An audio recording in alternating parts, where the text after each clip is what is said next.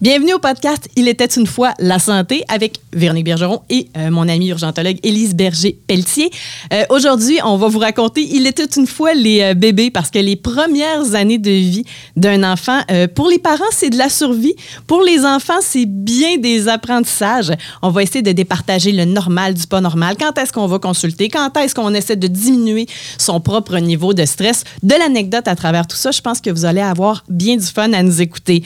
J'en profite pour remercier le docteur Steve Bernier. C'est un expert en implant dentaire, c'est un spécialiste. Vous avez euh, un cas d'indentation, que ce soit une dent, plusieurs dents, euh, vous stressez avec ça, vous voulez changer votre qualité de vie, vraiment, ça va être la meilleure personne à consulter pour vous aider, pour trouver la bonne solution pour vous. Vraiment un spécialiste renommé. drstevebernier.com pour avoir plus d'informations.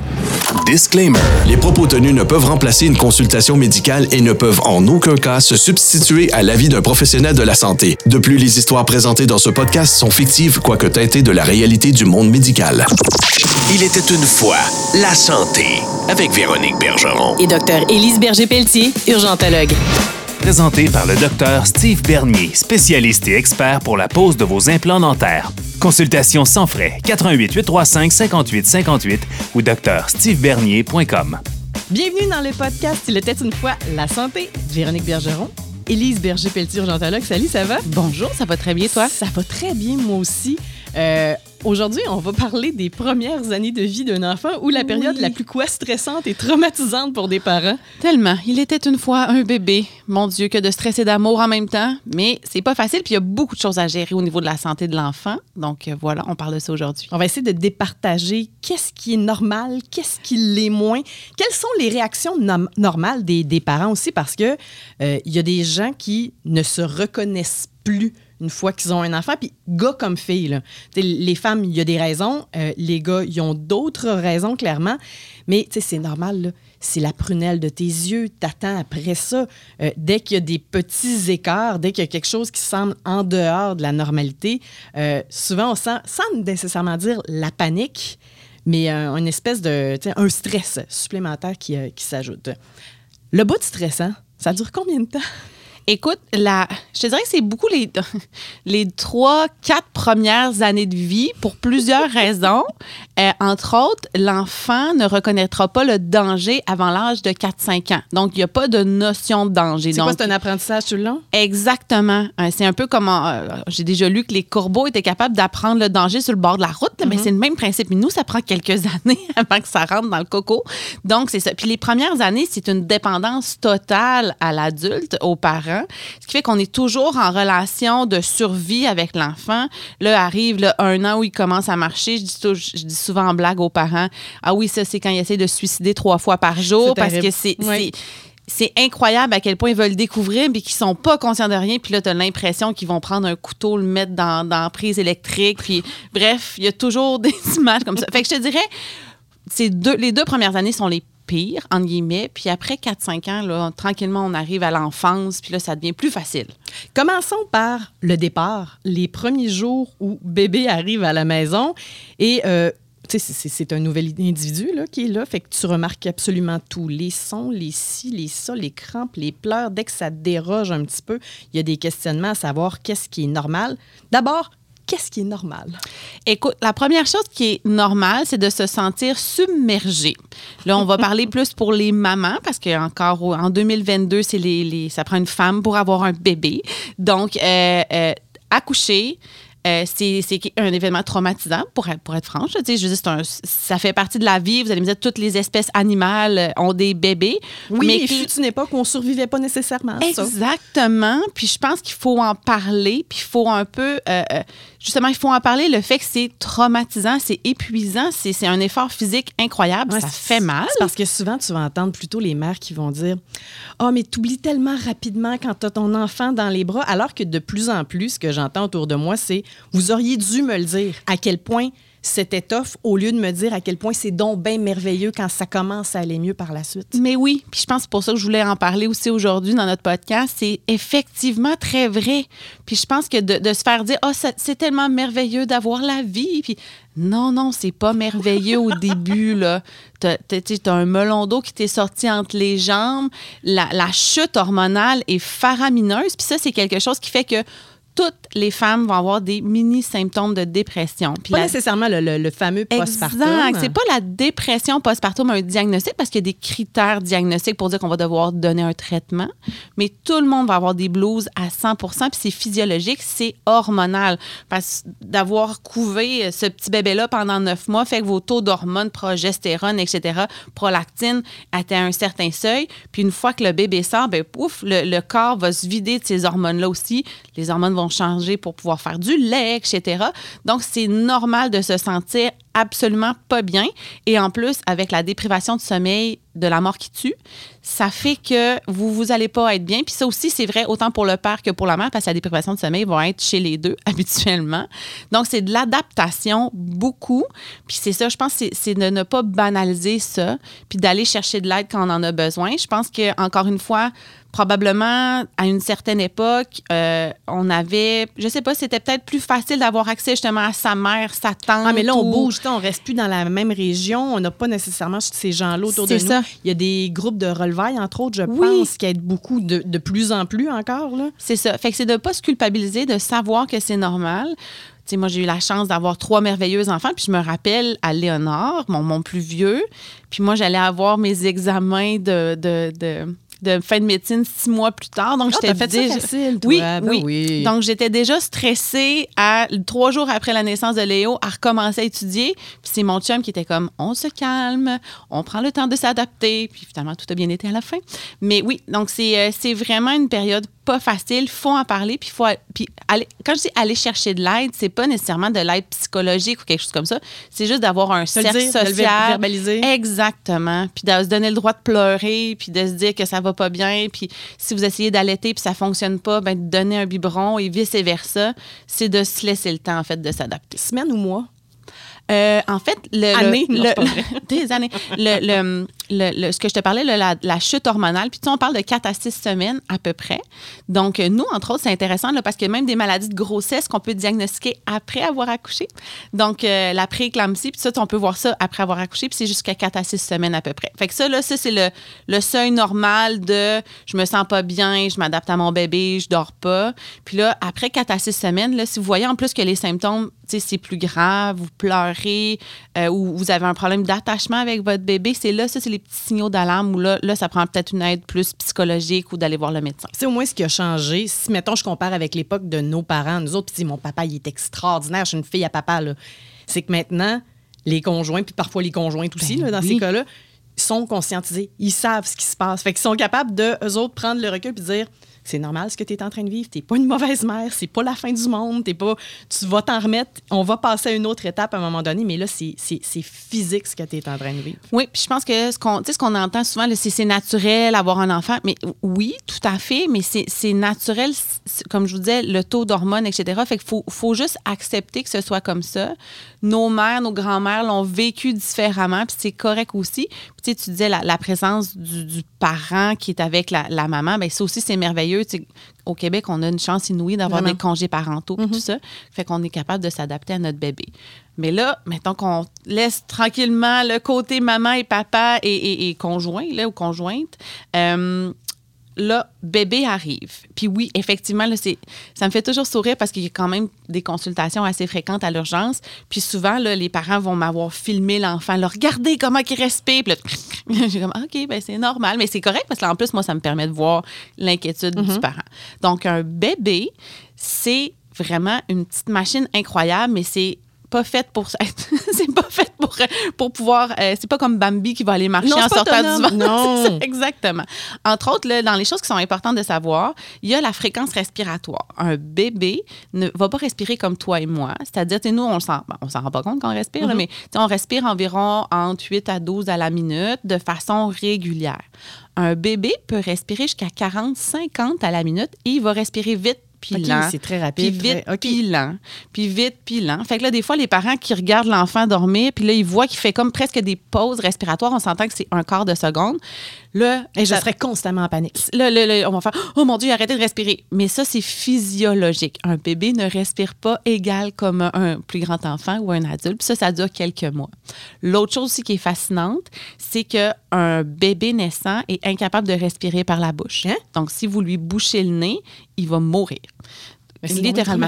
Oui, ça. non, pour vrai. Fait qu'il faut un. Puis en fait, l'affaire qu'on voit dans certains virus, on parle de bronchiolite, entre autres, on va en reparler plus tard, bien, ça fait une congestion nasale très importante.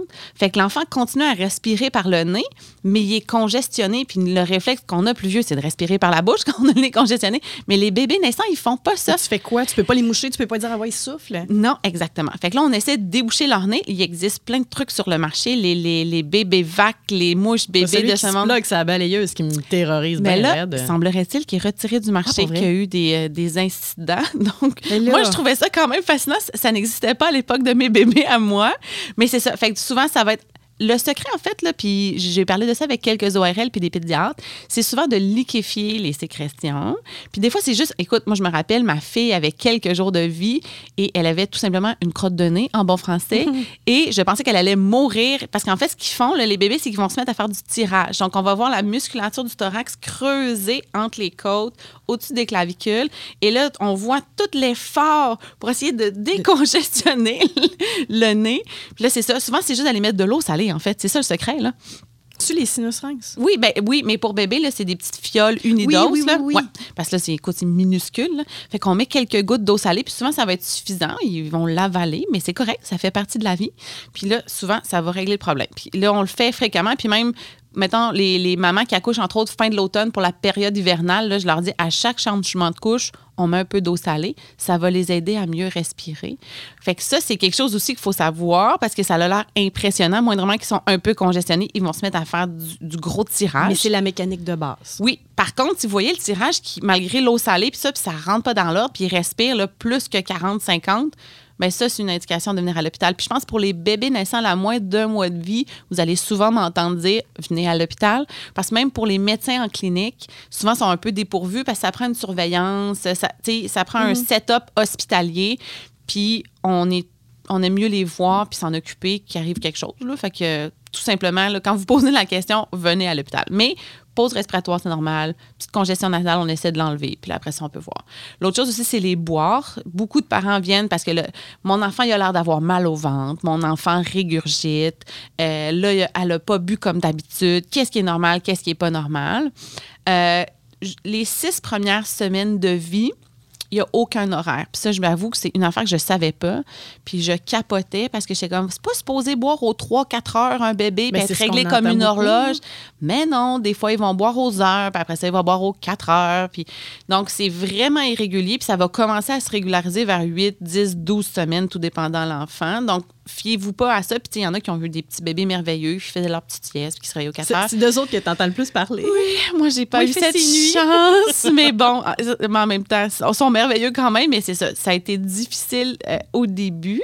Donc, faut pas se fier à ça. L'enfant va boire à sa faim habituellement, ce qui est très anormal. Puis encore une fois, il faut consulter. C'est quand il se réveille pas pour boire. Passer quatre heures de dodo, qu'il se soit pas réveillé spontanément pour, pour boire, ça, ça- il y a une petite lumière encore qui doit allumer. Puis si ça fait ça plus qu'une fois.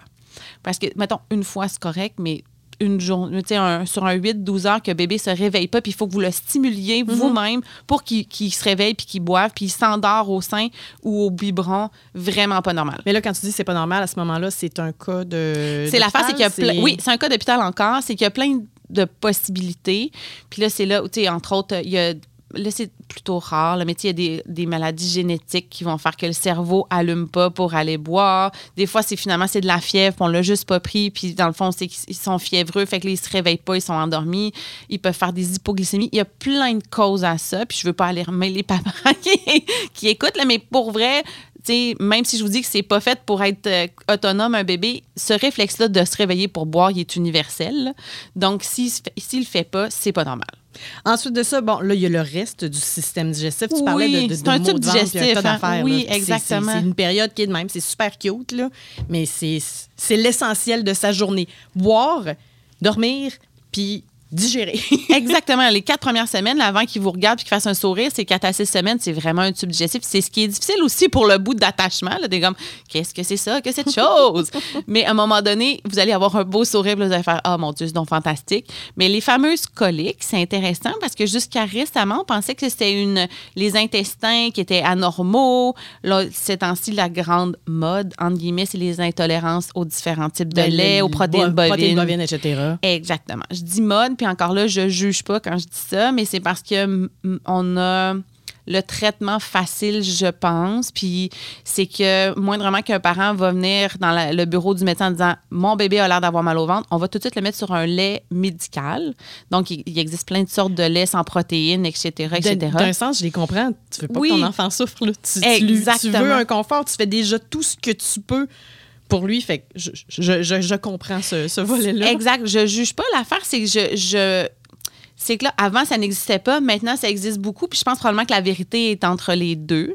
Puis l'hypothèse, en fait, c'est que c'est pas tant l'intestin en soi que c'est qu'une une immaturité du cerveau qui fait que l'enfant va pleurer. Puis oui, il va se tortiller, mais il sait juste faire ça, le bébé, se tortiller. Donc, c'est pas nécessairement un problème d'intestin. Ceci dit, ça, c'est assez classique quand les enfants régurgitent beaucoup. Sauf ce que j'explique aux parents que la plupart ne savent pas.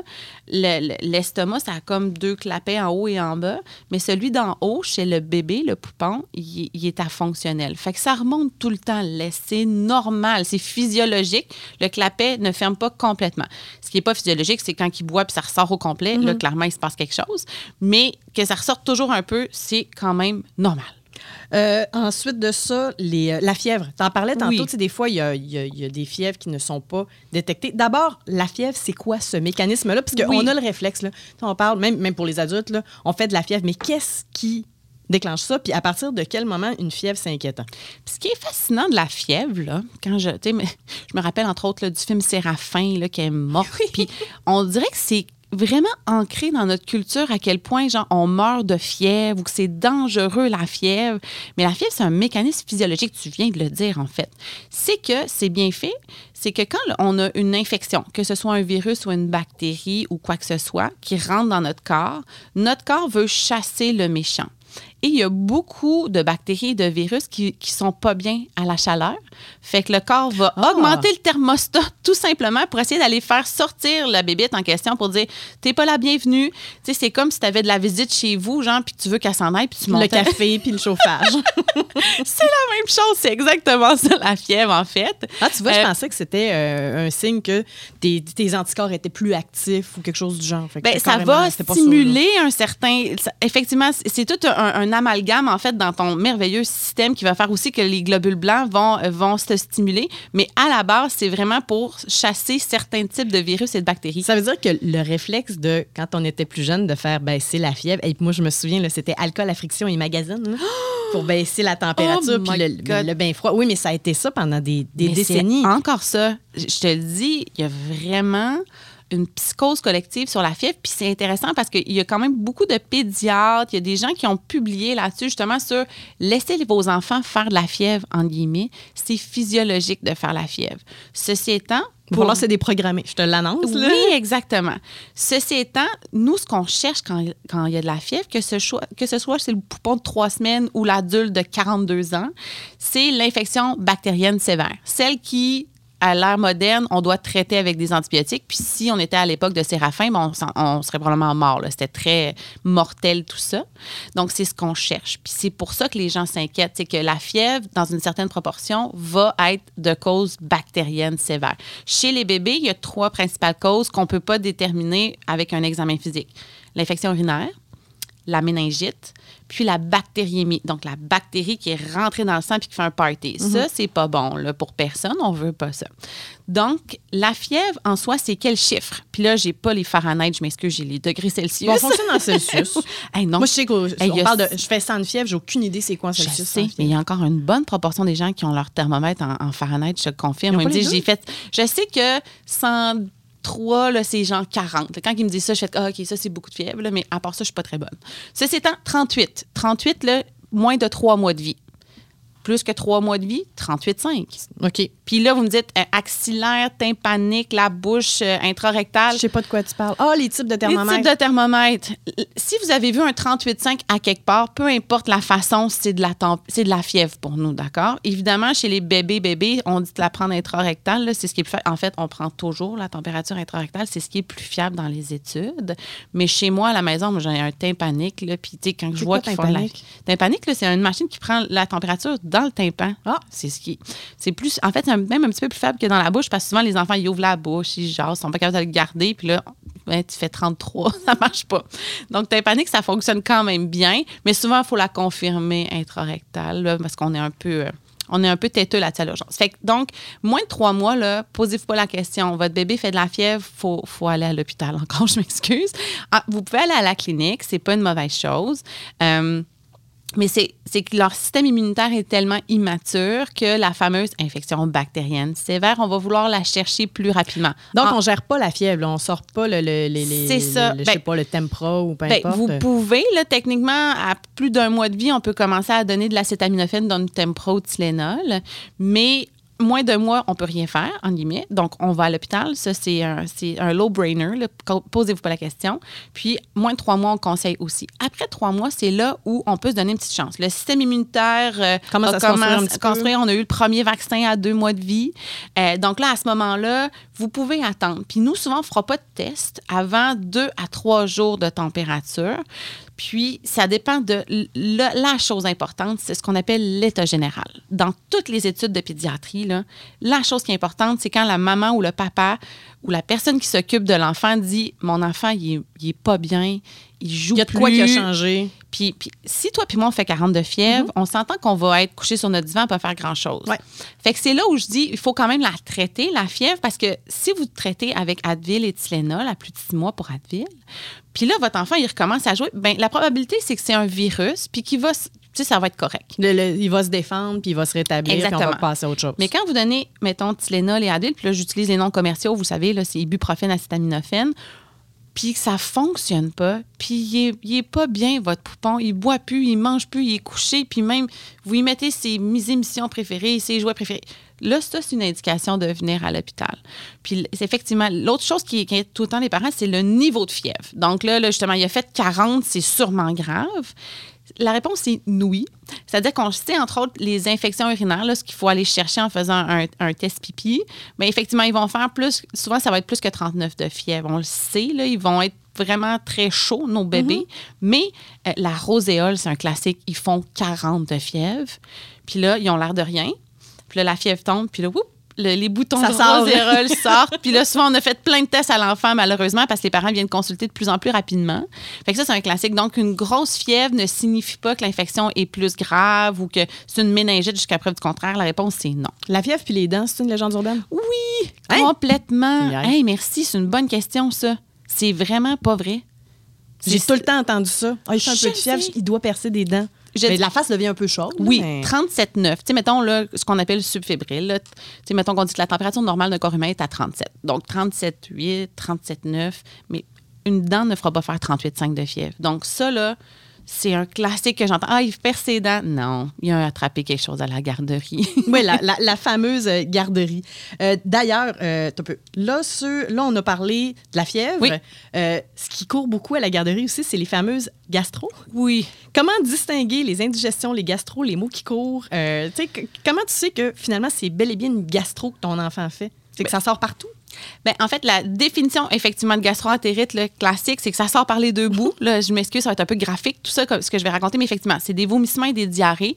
Mais l'affaire, c'est qu'il y a des virus qui vont donner juste des vomissements. Il y a des virus qui vont donner juste des diarrhées. Puis c'est pas nécessairement une indigestion ou quoi que ce soit, c'est un enfant, là, dans ses deux premières années de vie, surtout quand il commence la garderie, là, donc souvent on commence la garderie euh, 8 mois, 9 mois, 1 an, euh, il va attraper un à deux virus par mois. Ma mère appelait ça les mots qui courent. Oui, mais c'est exactement ça. Ma mère aussi appelait ça comme ça.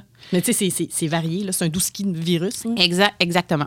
Donc, vous allez avoir l'impression que votre enfant est perpétuellement malade. Puis on a parlé, c'est tough les premiers mois, mais cette période-là est difficile parce que souvent, justement, là, on a recommencé à travailler. Là, ben, le bébé fait de la fièvre. Là, il faut le garder à la maison. Là, on est fatigué, il dort pas. Puis là, je te dis, là, il y a des parents qui viennent me le donner, genre, Il y a de quoi qui marche. La est garantie est finie. Changez-le.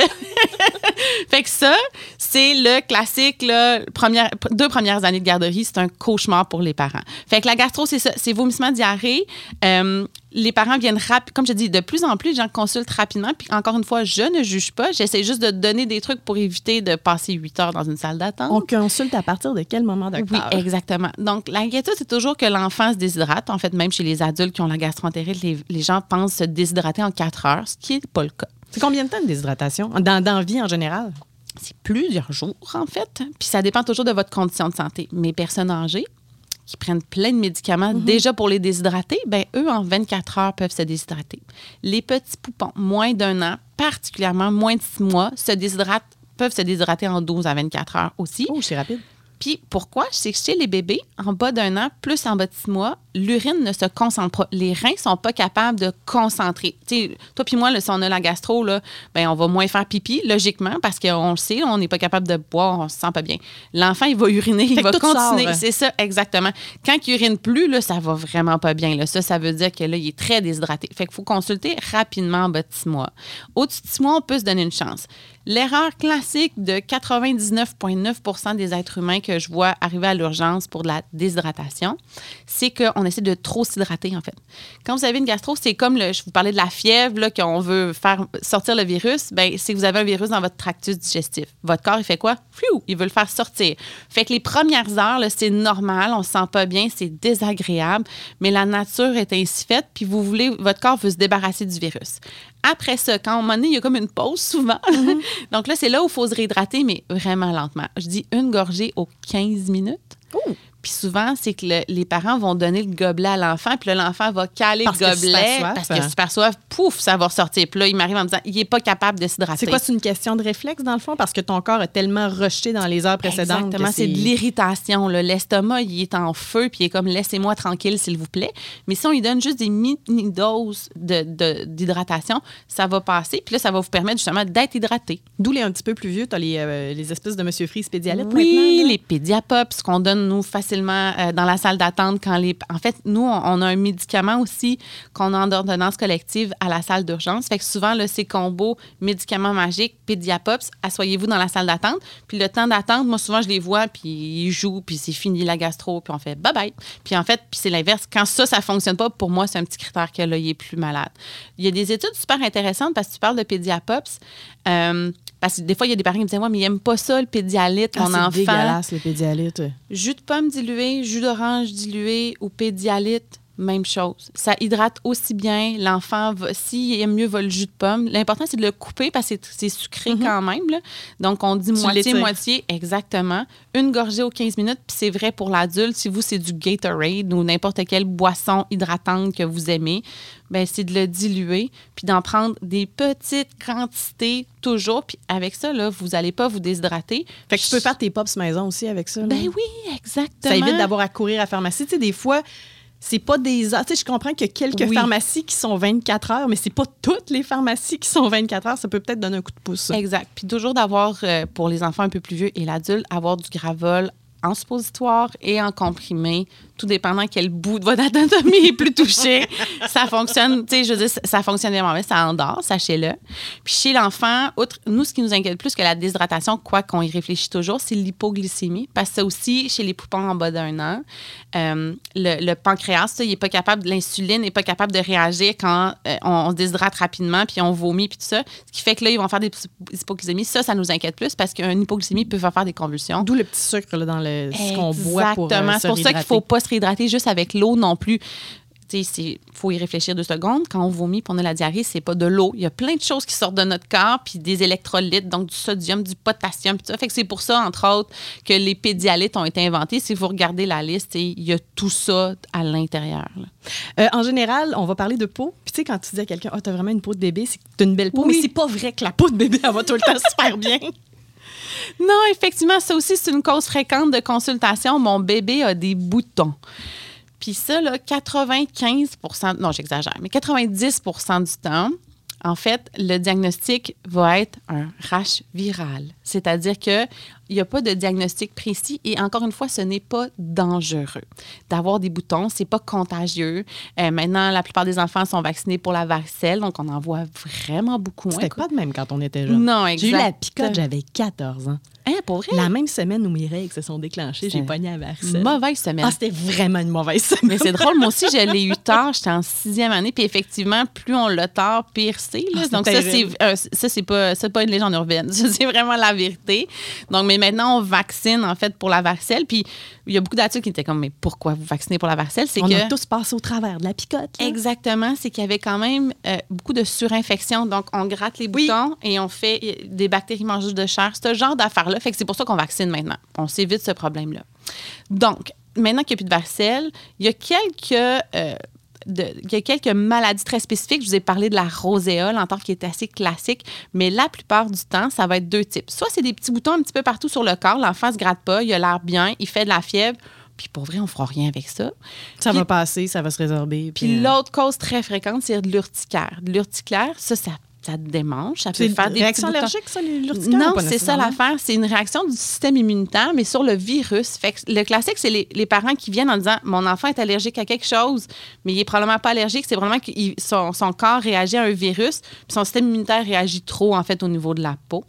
Donc, ça, ça va faire des plaques. Puis l'urticaire, le classique, c'est ça. c'est- on appelle ça migratoire. C'est que ça bouge. Donc, là, il y a une plaque sur la main. Ça s'étend. Puis deux heures, elle va être rendue sur le bras. Puis dans quatre heures, elle va en avoir ailleurs. Puis ça bouge, c'est c'est magique. Puis ça, en fait, un urticaire viral, ça peut répondre au Benadryl, là, pour ceux et celles qui se posent la question, mais souvent, c'est moins efficace quand c'est un virus. Puis encore une fois, il n'y a pas grand-chose à faire pour ça. C'est ça, s'il y a une inquiétude, vous pouvez consulter. Ça, c'est le genre de choses où euh, un pharmacien qui est bien habitué peut euh, vous aider. Un médecin en clinique, c'est pas nécessairement une indication d'aller à l'urgence. La chose qui nous inquiète, c'est ce qu'on appelle les pétéchies et les purpura, parce que ça, c'est associé à la méningite. Ça, c'est. Quoi? De quoi Oui, tu des, des- ces mots-là. Ça, c'est, facile, en guillemets, à diagnostiquer. C'est rarissime, par exemple, là, chez des enfants, là, en 10 ans, j'ai vu ça quelques fois. là. C'est, en fait, c'est des vaisseaux sanguins. Fait que ça a l'air d'être sur la peau, Mm-hmm. mais c'est les vaisseaux sanguins qui, qui réagissent. Puis quand vous touchez, mettons, à la rougeur, elle va pas disparaître. C'est plutôt bleuté, ça peut être rouge, mais n'importe quel bouton, je vous parlais d'urticaire, rage virale, si vous y touchez, ça devient blanc, puis ça disparaît. Si ça devient. Puis souvent, l'enfant va être super moche, là, pour vrai. Mais si ça, c'est bleu, puis vous touchez, puis ça part pas, puis c'est pas, il s'est pas cogné, c'est pas un échymose, là, ça, ça c'est pas le fun. Ça, on peut venir à l'hôpital, puis personne va vous chicaner de venir à l'hôpital. Le pied main bouche, ça rentre dans quelle catégorie? J'ai une amie là, qui nous a. Oui, il y en a vu, beaucoup vivait avec ses enfants cet hiver, puis là, nous texte deux jours après. Ben, mon plus jeune, il a le pied main bouche. Fait que si vous filez moche, vous avez des boutons. Un, le- les adultes peuvent-tu te pogner, puis ça a l'air Oui. de quoi? C'est rare que les adultes peuvent l'attraper, mais oui, en fait, c'est que faut savoir qu'il y a beaucoup de virus comme la roséole, le pied-main-bouche, c'est un bon exemple, que enfant, ça va pas nécessairement sortir en bouton. Vous allez avoir eu le virus, vous allez l'avoir combattu et vous êtes immunisé pour la vie. Ça, c'est la bonne nouvelle. Donc, le pied-main-bouche, c'est un autre bon exemple. C'est un Coxsackie. Euh, Puis ça, en fait, c'est que ça fait des espèces d'ulcères. Ça fait des espèces de ronds blancs et rouges et c'est très douloureux. là. Donc, dans la bouche, ça fait des ulcères et vous allez en voir sur la paume des mains et des pieds. Et on devrait appeler ça, en fait, le pied-main-bouche-fesse parce Ah, qu'il y en en a aussi? toujours sur les fesses, Ah, à d'accord. 98% du temps. Euh, puis c'est ça. Donc, c'est un virus. Donc, vous, vous avez commencé à comprendre, un virus, souvent, il n'y a pas de traitement. Le mais c'est ça. Mais des fois, les enfants sont, se déshydratent parce qu'ils ont tellement mal qu'ils ne veulent pas boire. Puis là, nous, des fois, on en hospitalise pour ça avec un soluté parce qu'ils sont incapables de s'alimenter. Puis j'ai des, j'ai des amis adultes qui l'ont eu. Ils m'ont dit que c'est la pire chose qu'ils avaient eu de leur vie. là. C'est vraiment incroyable la douleur. Donc, Advil, Sénol pour soulager la douleur. Donc, évitez les enfants. Non, Oui, pas de éviter les enfants, ça peut être une autre option. Euh, il y a- d'autres choses. L'herpangine aussi, ça fait des ulcères. Ça, c'est un classique euh, virus d'été. Donc, ça, ça fait des ulcères dans la bouche. Ça ressemble à une amygdalite, mais c'est différent. Fait que c'est une boîte merveilleuse. C'est impossible comme parent de tout savoir ça. C'est sûr que là, si vous allez voir sur Docteur Google, souvent, vous allez pouvoir, mais vous allez probablement voir le fameux purpura que je vous parlais. vous allez paniquer, oh mon Dieu, mon enfant va mourir. Fait qu'il faut juste faire attention avec ça. Puis encore une fois, là, comme je disais, les pharmaciens euh, sont souvent habitués ou euh, si vous avez accès à une infirmière de CLSC, c'est pas nécessairement toujours de venir à l'hôpital, mais quand même. Tu as, mentionné les fesses dans l'histoire du pied Oui. mais des fois, c'est- la couche, c'est Ah oui. tout le reste qui est le, le problème. Puis ça peut devenir un inconfort pour l'enfant, puis pour les parents, des très courtes nuits. On fait quoi avec ça? On va pas à l'urgence, ça, je m'en doute. Là. Ben, j'ai quand même déjà eu des consultations pour ça à l'urgence. Donc, à un moment donné, les gens savent juste plus quoi faire. Là, j'ai une recette magique, OK, qui est en vente libre, puis que j'ai testé sur mes trois enfants et qui fonctionne de façon merveilleuse. Donc, le, souvent, c'est que c'est. ben, évidemment, il y a des bactéries, il y a des champignons. Fait que ça, c'est classique. Là. Il, y a, il y a souvent du- des, des champignons là, au niveau de la couche. C'est quoi, c'est l'humidité qui fait ça? puis- Exactement, exactement. Puis c'est inflammatoire. Là, puis là, ça, c'est plus avec les dents. Des fois, ils vont avoir les fesses mauves tellement que c'est rouge, puis c'est vrai que ça a l'air de faire mal. Donc, on mélange trois tubes. N'importe quel onguent antibiotique, là, je vais dire encore un terme commercial qui est polysporin, là, mais n'importe quel onguent antibiotique, un onguent anti-champignon, encore une fois, canestin, antifongique, ouais. exactement, antifongique, puis cortisone en vente libre, le fameux Cortat 0.1% Vous mélangez un petit peu, vous mettez ça sur les fesses de bébé après l'avoir lavé matin et soir, et en deux jours, ça va être géré. faut pas mettre ça pendant six mois de temps en prévention de. C'est vraiment un traitement. Donc, la fonctionne. période où c'est le bout, tu vois que c'est l'inconfort, que c'est très rouge, bleuté. euh, Exactement. Là, tu le gères. Exactement. Puis après ça, c'est la fameuse pâte de zinc vaseline. Ça, il n'y a pas de meilleure marque ou j'en connais pas. Puis il n'y a pas de secret. Ça, c'est pour éviter. Mais quand le feu est pris, là, ça, c'est le traitement, euh, je vous le dis, c'est le traitement magique. Au début, tu faisais référence à oh, on dirait qu'un enfant, ça fait tout pour s'enlever la vie. là. Euh, moi, j'ai pas d'enfant. J'en côtoie énormément et j'ai un stress constant. Il s'approche d'une chaise, d'un escalier, d'une table qui est pointue. Euh, je ne sais pas comment les parents font pour survivre à ce stress-là, mais souvent, ce qu'on se fait répondre, c'est ah, des enfants, c'est fait en caoutchouc. Tu sais, ça se casse rarement quelque chose. Oui. Ça se remet, ça se pète la tête, ça se relève. Y a- y a- il y a- c'est comme si de rien n'était, pantoute. Mais j'imagine que c'est pas dans toutes les circonstances que tu dois banaliser ce qui est en train de se passer. Exact. Par contre, c'est vrai. C'est résilient, un enfant. On dirait que c'est presque fait pour se blesser. Ben, j'imagine que ça fait partie de l'apprentissage. Ben, je pense que oui. Puis en fait, on, on apprend à l'école de médecine. Un enfant, ce n'est pas un jeune adulte. Ce qui est tout à fait vrai parce que la physiologie, les os sont élastiques. C'est vraiment pas fait de la même façon. C'est ça que la chose qu'on voit le plus souvent là, chez les enfants de moins de 4 ans, là, on, parlait de ça en début de, de- de podcast, c'est le traumatisme crânien. hein. Les, les- les gens ont peur qu'il arrive quelque chose de grave. Hey, moi, un enfant qui se pète la tête, je vais avoir peur qu'il soit en commotion cérébrale. Puis, Exact. En tout cas, C'est dur à moi, diagnostiquer un enfant non-verbal. Là, il va pas te dire j'ai mal à la Mais tête. non. Puis, euh, bon. Donc, euh, il y a d'excellentes études. Entre autres, le Canada est un chef de file en études sur les traumatismes crâniens. Et, et sur 10 000 enfants là, qui se pètent la tête, c'est 0.1% qui va avoir quelque chose de grave. là. Puis quand je dis grave, c'est pas genre être opéré puis être aux soins intensifs. C'est quelque chose quand même qui fait qu'il va rester à l'hôpital. Puis si on parle de quelque chose d'encore plus grave, je pense que c'est 0.01% Donc c'est rarissime quand on dit qu'ils sont faits pour faire. Mais il y a des choses qu'il faut réfléchir comme parents si ça arrive. Premièrement, le mécanisme. Donc, chez l'enfant, c'est facile. Est-ce qu'il est tombé plus haut que deux fois sa hauteur? Donc, un petit bébé, s'il tombe de la table allongée, c'est dangereux. Un enfant qui déboule un palier d'escalier au complet, c'est dangereux. Par contre, si votre enfant court puis se botte la tête dans la table, même s'il court vite, c'est pas un mécanisme qui, pour moi, va m'inquiéter. Parce que c'est, c'est- j'ai jamais vu ça de ma vie, un enfant qui se casse le crâne avec une table en courant. Ça ne se peut à peu près pas. Le pire qui arrive, c'est des points de suture, mettons. Ça, ça arrive quand même passablement sur les coins un peu pointus. Exactement. Ou il court puis il tombe, tu sais, mettons là. Il y a comme pas de réflexe de hey, mettre mes mains en avant. Exactement. Fait que là, on a le classique prune dans le milieu du front. Souvent, les parents viennent inquiets parce que ça peut faire des méchants hématomes. Par contre, l'os frontal, donc le front, c'est l'os le plus épais du crâne. Fait que pour moi, en fait, puis dans les études, là, c'est pas juste Élise qui dit ça, c'est un signe, un facteur qui nous rassure quand c'est le, le devant de la tête. Quand c'est sur les côtés de la tête, on est toujours plus inquiet. Fait que s'il pousse un gros bleu sur le côté de la tête, si on n'aime pas ça, vous pouvez venir à l'hôpital. 811, leur protocole pour les traumas crâniens chez l'enfant, bien sincèrement, il n'est pas parfait. Rapidement, ils disent d'aller consulter. En fait, presque toujours, ils disent d'aller consulter. J'imagine qu'ils prennent pas de chance. Exactement. Donc là, après ça, c'est votre, euh, votre taux d'anxiété personnel, je dirais, là, avec ce que je viens de vous dire, le mécanisme. Puis après ça, encore une fois, comme pour la fièvre, état général de l'enfant. Si votre enfant, il courait, il est tombé, il y a une poque dans le front, il s'est mis à pleurer automatiquement, cinq minutes après, il rejouait avec ses bébelles, c'est probablement pas grave. Continuez à l'observer. Puis pas besoin d'aller le réveiller si c'était le point de dormir ou des choses comme ça.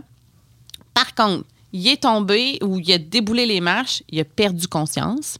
euh, il a fait des mouvements comme une convulsion. Anyway, je dis ça, c'est sûr vous allez venir à l'hôpital d'avoir fait ça. Mais ça, pour nous, c'est vraiment des critères de dangerosité.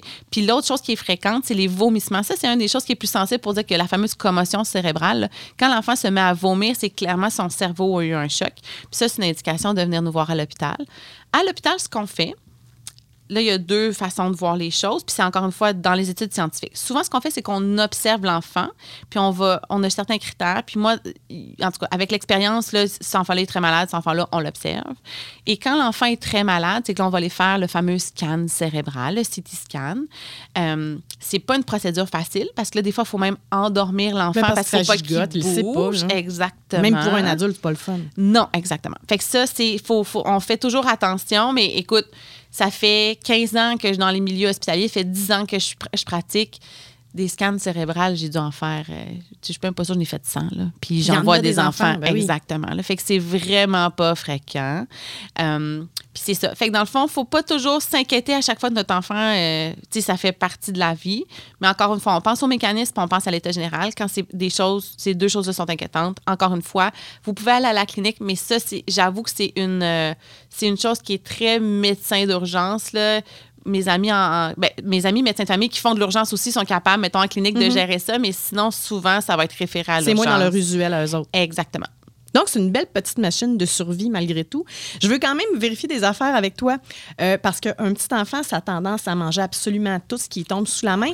La, fameuse, mettons dans le carré de sable, mets pas ça dans ta bouche, tu vas être malade.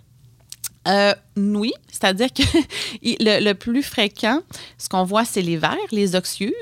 Donc, ça, ça s'attrape beaucoup dans les carrés de OK, c'est- pas, faux, là, cette, cette Ben non, histoire-là ben non. de. C'est pas dangereux, en fait, d'avoir. des- C'est juste très désagréable, hein, de, de- de que- de voir euh, dans la couche de notre enfant des petites choses qui bougent. Hey, ça, là, en tout cas, j'ai, quelqu'un dans mon entourage. Ton, ton nom verbal me parle. parce que le- le- des verres dans le cul. Je pensais Oui. pas que ça existait pour Oui, vrai ben comme oui. affaire. Et Oui. là, j'ai su comment les parents devaient valider si ça existe avec le fameux tape puis la lumière. C'est, comme ça que ça fonctionne. Là? Tout à fait. Puis en fait, c'est très contagieux. Fait que si votre enfant l'a, vous avez des bonnes chances de l'avoir aussi. Puis ils le disent à la garderie après ça, hein, faites attention, il y a un enfant qui a eu ça. C'est comme. oui, Oh! oui. Oui, donc euh, le, le classique, ça va être de la, c'est de la démangeaison. Écoute, je m'excuse pour les gens qui, qui vous, vous, vous Si êtes en train avancerez, de oui. manger, je suis tellement désolée. Là. mais c'est que c'est des petites bêtes nocturnes, imagine-toi donc. Fait que le jour, c'est à l'intérieur de votre intestin et le soir, ça sort. C'est dégueulasse. Fait que le classique, effectivement, on appelle ça le test du papier collant. Donc, on dit, vous mettez tout simplement un papier collant sur l'anus de votre enfant et le matin, vous regardez s'il y a des petits verres blancs de collés. Et si tel est le cas, vous en fait, vous pouvez aller à la pharmacie. Vous n'avez pas besoin nécessairement d'un médecin. Le pharmacien peut vous prescrire le traitement et on traite toute la famille. Donc, c'est pas juste l'enfant qui est clairement avec c'est quelque chose. poux, là. Je m'excuse, je trouve ça plus dégueulasse encore. Écoute, par contre, les poux, moi, ce qui me dérangerait, je touche, je touche du bois, je n'ai pas eu encore, mais, mais c'est le ménage puis le lavage. Euh.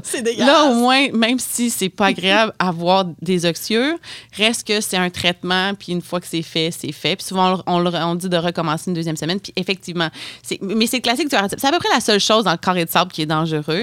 Puis oui, j'avoue, hein, on- on- le- tout ce qui est volet de manger tout et n'importe quoi, Les je vous l'ai dit, l'enfant, il comprend pas avant 4-5 ans que ça peut être dangereux. Quand même que tu dis, ça arrivera pas. Là. Exactement. Donc, c'est. Puis écoute, ça, là, les cas d'intoxication accidentelle, j'en pognais les pilules de grand-maman qui avait laissé sa sacoche à terre ou ce genre. Fait que ça, c'est effectivement le centre antipoison qui est une ressource merveilleuse, là, euh, peut vous aider. Même, puis Parce qu'en général, on fait attention, mais on n'est pas justement à l'abri de quelqu'un qui vient antipoison, là, ailleurs. là. exact. Vous pouvez- les plantes ils peuvent vous aider à les déterminer. Les champignons, si l'enfant mangeait des champignons sur le gazon, sont vraiment, ils ont des experts dans tous ces domaines-là. Puis en fait, ils sont super habitués. là. donc, quand c'est grave, euh, ils vous réfèrent à l'urgence, là. puis ils nous appellent, puis ils nous décrivent tout avec le plan de Ah, traitement. ouais. Là, écoute, c'est merveilleux. On les aime beaucoup. On les aime beaucoup. Puis on, on retient aussi que les vers d'un fesses, si vous êtes gêné d'aller à la pharmacie, vous dites des oxyures. Oui, Fait que c'est là, le les gens autour le savent pas. Tellement, là. Les pharmaciens vont comprendre. Puis ça va être Puis beaucoup moins honteux. Exactement. Donc, oxyure. Hey, Élise, c'était super le fun. Écoute, j'ai on- pas, pas d'enfant, puis j'ai trouvé ça intéressant. Euh, fait que je- j'ose C'est un penser que ça guide va de survie, on va dire ça comme ça. Écoute, on pourrait en parler encore des heures. Là, avec ça, je pense qu'il y a déjà un- plusieurs choses que vous allez avoir apprises. Encore une fois, il n'y a jamais de mauvaises questions, il n'y a jamais de mauvaises consultations.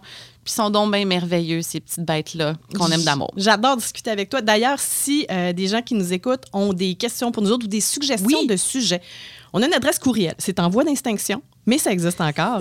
doc, D-O-C, à commercial, BLVD.fm. Puis Élise, moi, on va recevoir ça, puis ça va nous permettre de nous planifier un petit peu. Yes. Ben écoute, ce fut un plaisir. Plaisir partagé. On se revoit bientôt. Bonne survie, les enfants. Comme on dit, on va se coucher moins niaiseux.